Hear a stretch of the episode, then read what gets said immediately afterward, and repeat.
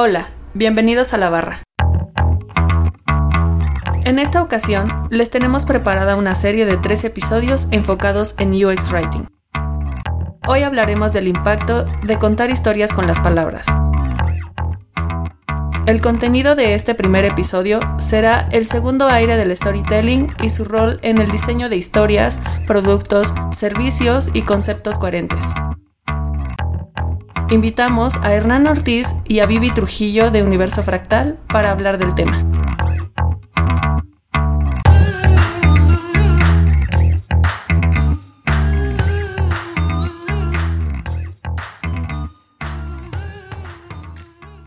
Es, es muy interesante como siento que el storytelling o nuestros trabajos están teniendo un segundo aire. Como que hubo ese gran momento de la publicidad clásica en que el copywriter era la figura así misteriosa y admirada y que era como difícil su trabajo. Después fue totalmente intrascendente. Sí, sí. Por mucho tiempo. Sí, como la publicidad apesta y todo eso.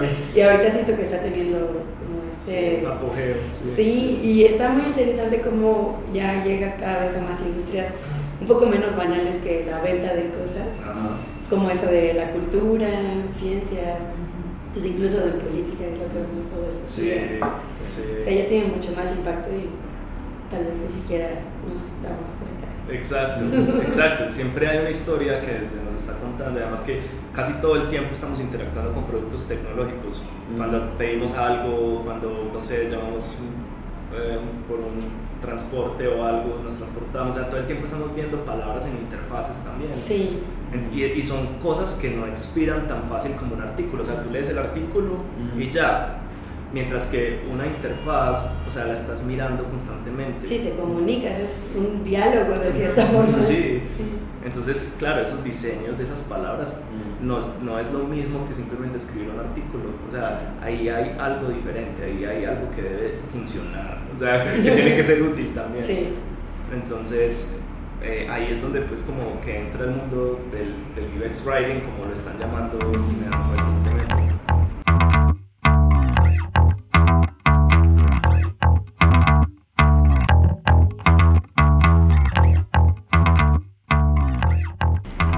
bueno, primero eh, cuéntenos un poco sobre ustedes, sobre lo que hacen individualmente o como fractal y cómo llegaron ahí. Claro.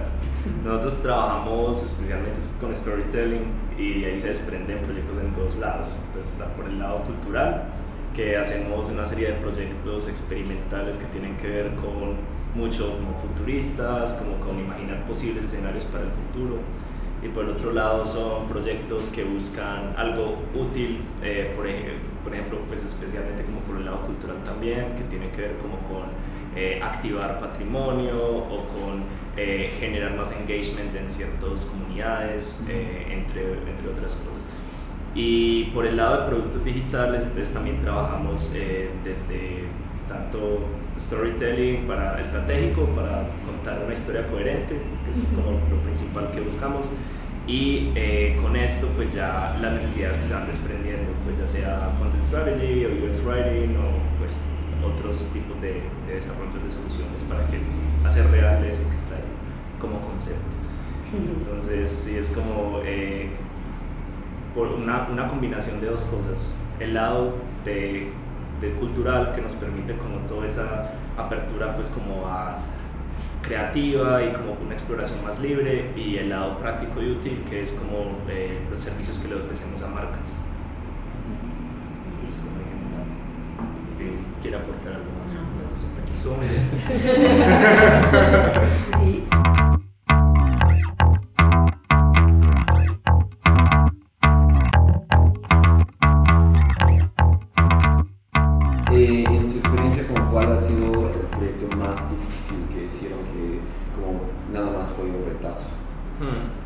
difícil. Ajá.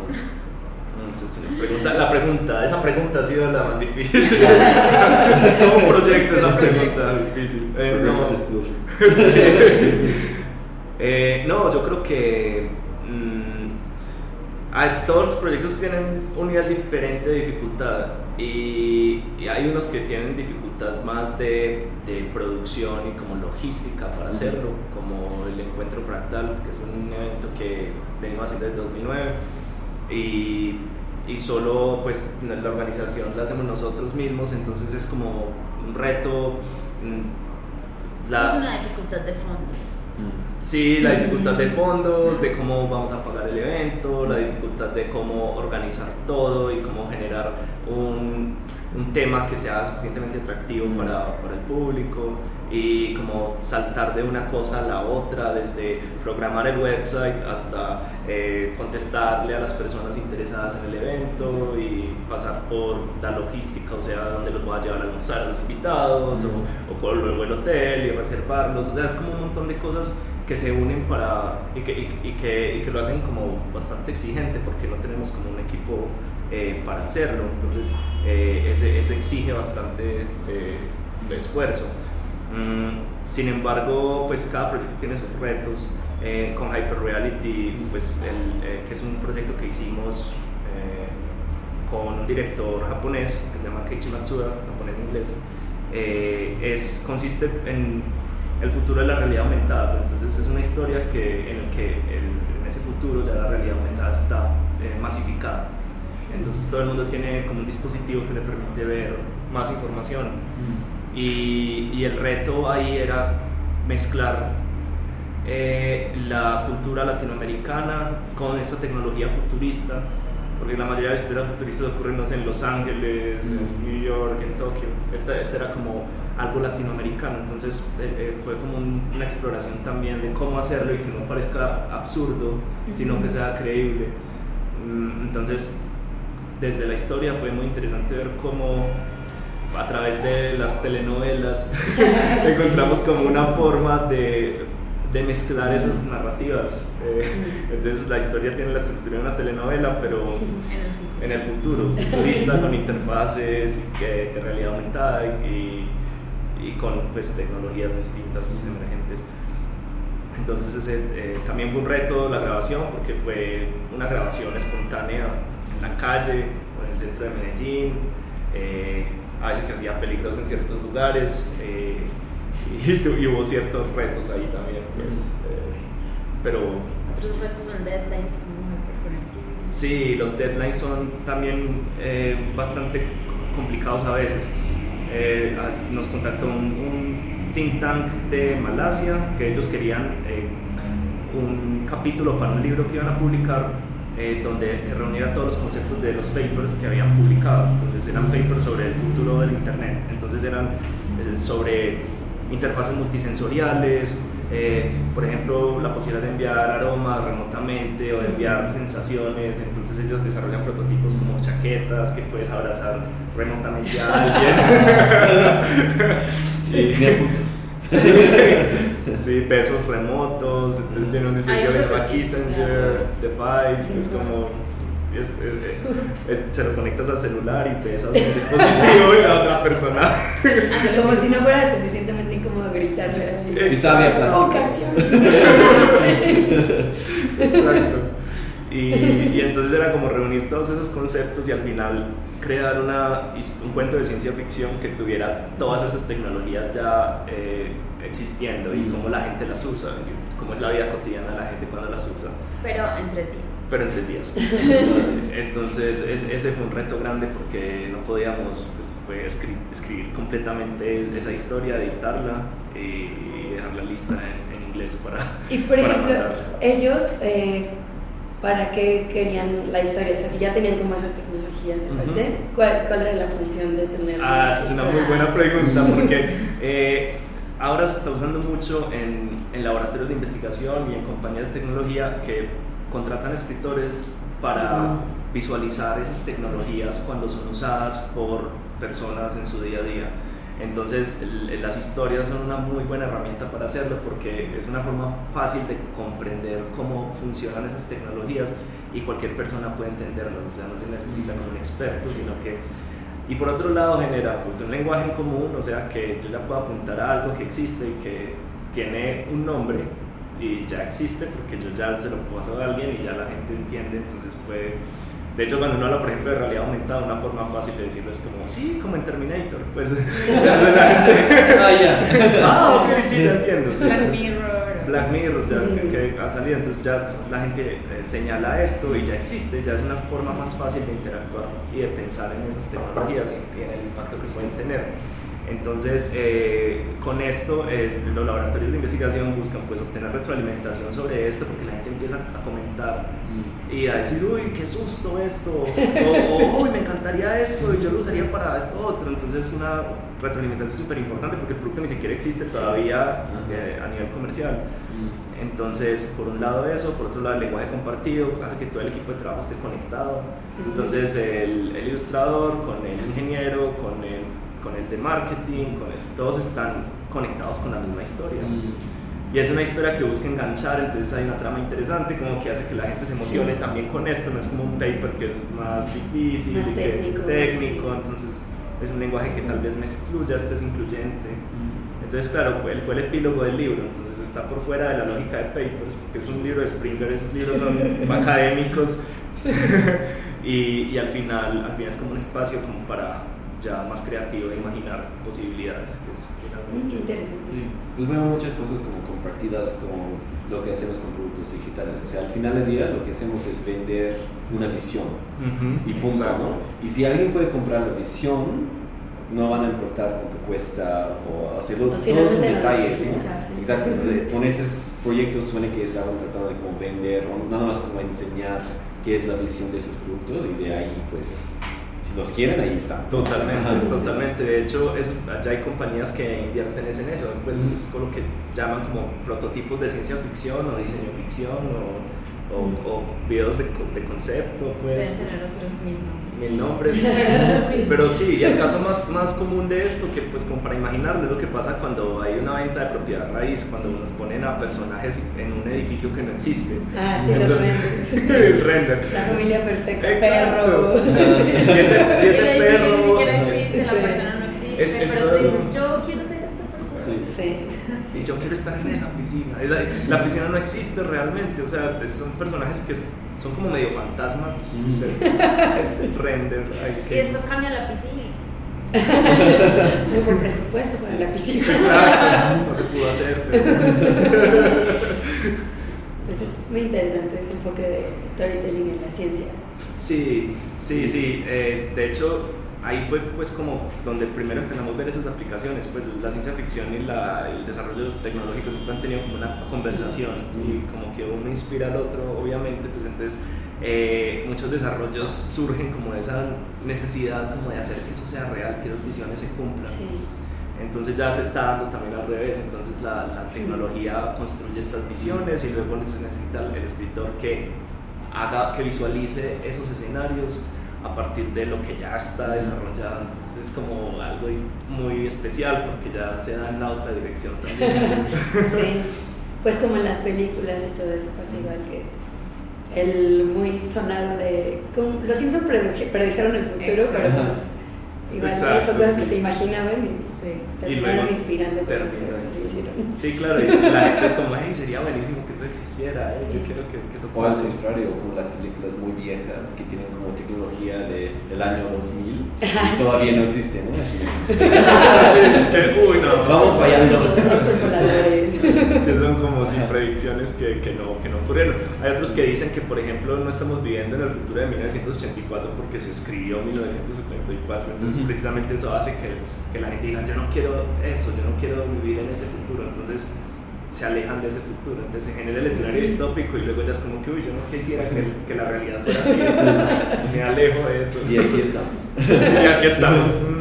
Um, estaba pensando yo como que obviamente tiene mucha experiencia que va mucho más allá que, que productos digitales ¿no? Ujú. y por eso como por lo que han dicho muchos de sus clientes son internacionales o sea, Sí. ¿qué creen que de su portafolio cuál es como el porcentaje de clientes internacionales y clientes así como nacionales de Colombia Creo que era casi que 100% internacionales. Wow. Eh, Bueno, excepto lo excepto la alcaldía de Medellín, que ya es por el lado cultural. Ajá. Entonces, la mayoría de los proyectos culturales que hemos desarrollado han sido financiados por el gobierno. De hecho, me atrevería a decir que casi el 100% de los proyectos, excepto. Exacto, son, es una cofinanciación. Pero Medellín Steampunk. Medellín Steampunk fue un proyecto que hicimos con la alcaldía de Medellín. Ellos necesitaban una forma de reactivar el patrimonio eh, escultórico que, tenían, eh, que tienen y pues básicamente la pregunta era cómo hacer que la gente vuelva a mirar estas estatuas, estas esculturas, porque pasan por ahí y es como si no existieran. Mm. Entonces eh, empezaron a explorar como unas imágenes que vieron en internet de unas, unos montajes fotográficos que hicieron sobre unas esculturas, en, creo que en Francia un fotógrafo hizo unos montajes donde les ponía, los vestía como hipsters, entonces eran, eran como figuras históricas con vistas de, de otra forma y generaba como impacto, pero era un montaje fotográfico. Entonces era cómo hacemos para que estas esculturas de próceres de Simón Bolívar o no sé, Ernesto Berrío o otro de los próceres que, que tenemos eh, fueran más interesantes para la gente. Entonces como ellos eh, vivieron como por la era victoriana y tienen como esa estética ya establecida en su escultura, o sea, tienen gabardinas, tienen hombreras, tienen como eh, una ropa muy de esa era, eh, entonces usamos esa estética, le incluimos accesorios tecnológicos y esa es la fórmula del steampunk, Mm. Eh, el un género de ciencia ficción que mezcla eh, tecnología de vapor y como estética victoriana con el futuro. Entonces todo se mezcla ahí. Entonces fue pues, muy- una, forma- una muy buena forma de que la gente mirara. Mucha gente se enfureció con el proyecto porque era como, creían que era como un respeto hacia estos próceres. Otras personas lo vieron como algo muy bueno para pensar quiénes eran ellos y investigar sobre ellos y saber de la historia. Pensarlos diferente, reactivarlos y poder hacerlos como eh, que fueran relevantes para esta época. Entonces, eh, cada uno de estos próceres tenía una, o bueno, estos nuevos personajes tenía una cuenta en Twitter, pues donde la gente podía escribir y hacerles preguntas. Entonces, cada, entonces había una guía de voz y tono para cada uno de ellos, entonces era como que eh, Simón Bolívar, Simón Bolívar Steampunk habla así. Eh, wow. Entonces, eh, y claro, y este no puede decir esto porque él todavía está tratando de recuperarse de la pérdida, de la muerte de su esposa, y por eso hay una simulación de la esposa en ese, eh, en esa escafandra que tiene, que corre constantemente cuando se siente solo y se activa su momento de soledad. Entonces aparece ella, no, no estés solo, y habla con él. Entonces, todas esas cosas ayudan a que, a, que, a que la gente lo sienta como que son personajes reales. Y sí, tuvimos unas interacciones increíbles. Hubo una muy interesante eh, que era mm, Córdoba. Tenía un dispositivo para, mm, a través de las palomas del parque, porque hay muchas palomas en estos parques y la gente les tira, pues les, les pone como comida a las palomas y ellas lleg- llegan ahí. Eh, entonces la idea era que esas palomas eran drones que tenían como la capacidad de como espiar conversaciones en el parque y poder ir reportarlas. Entonces, Un documento escrito, ¿no? Bien armado. exacto, es como me están hablando sobre esto y esto y esto. Y esto. Sí, es, eh, era como una conexión, es le, le mandaban la información pues Por eh, un sombrero que tenía como, no sé cómo se llama la parte como que sale del, de un gramófono. Entonces, claro, la gente empezaba como a retar. Entonces decían, ah, sí, si eres capaz de escuchar las conversaciones, entonces dime, eh, y, de, y, de, y, pues, y las palomas, ¿por qué no envías una paloma de esas para mi casa? Y me dices de dónde salgo yo todas las mañanas, porque yo todas las mañanas salgo de mi casa y Y paso paso. por ahí. Entonces, entonces gracias a, a- pues primero que Medellín es una ciudad más bien pequeña, lo otro es como la e- ese montón de conexiones que hay en internet, pues logramos descubrir de dónde salía él a través del amigo, que conocía al amigo y que conocía al amigo, entonces se logró como llegar a- al lugar, al, al- al nombre del edificio donde vivía esa persona. Entonces, claro, cuando un personaje de ficción le dices, sí, sales de tal lugar, Como el barrio más bien. el barrio, fue. el- el- Era como Sí. peligroso llegar hasta y tu tipo de sangre allá. Pero sí le dijimos eso, entonces la reacción fue increíble y, y- y eso generó más eh, interés. Mm. Entonces ese tipo de cosas empiezan a generar como prensa y como que la gente se Sí. emociona. Y ese tipo de interacción donde donde nos metemos a la vida de la gente, de alguna manera es como juegos de realidad alternativa, nos metemos a la vida de la gente y tratamos de alterar algo de su, como de su rutina. Y para eso se usa como es un diseño de historias finalmente. Entonces, Y ahora también nosotros trabajamos con una empresa en Medellín que se dedica a Internet de las Cosas. Pero acabamos de empezar, entonces apenas estamos como en la historia que va a envolver todo lo que sí. Sí, Así cerramos el primer episodio de UX Writing. Agradecemos a Vivi Trujillo y a Hernán Ortiz por acompañarnos, y a Sara González y Jonathan Barnett por dirigir la conversación. Los esperamos la próxima semana para la segunda entrega de UX Writing. Visiten enlabarra.com para escuchar este y todos los episodios. Si tienen sugerencias o algún tema que les gustaría escuchar, déjenos sus comentarios en Twitter y Facebook. Arroba la barra 23 con número.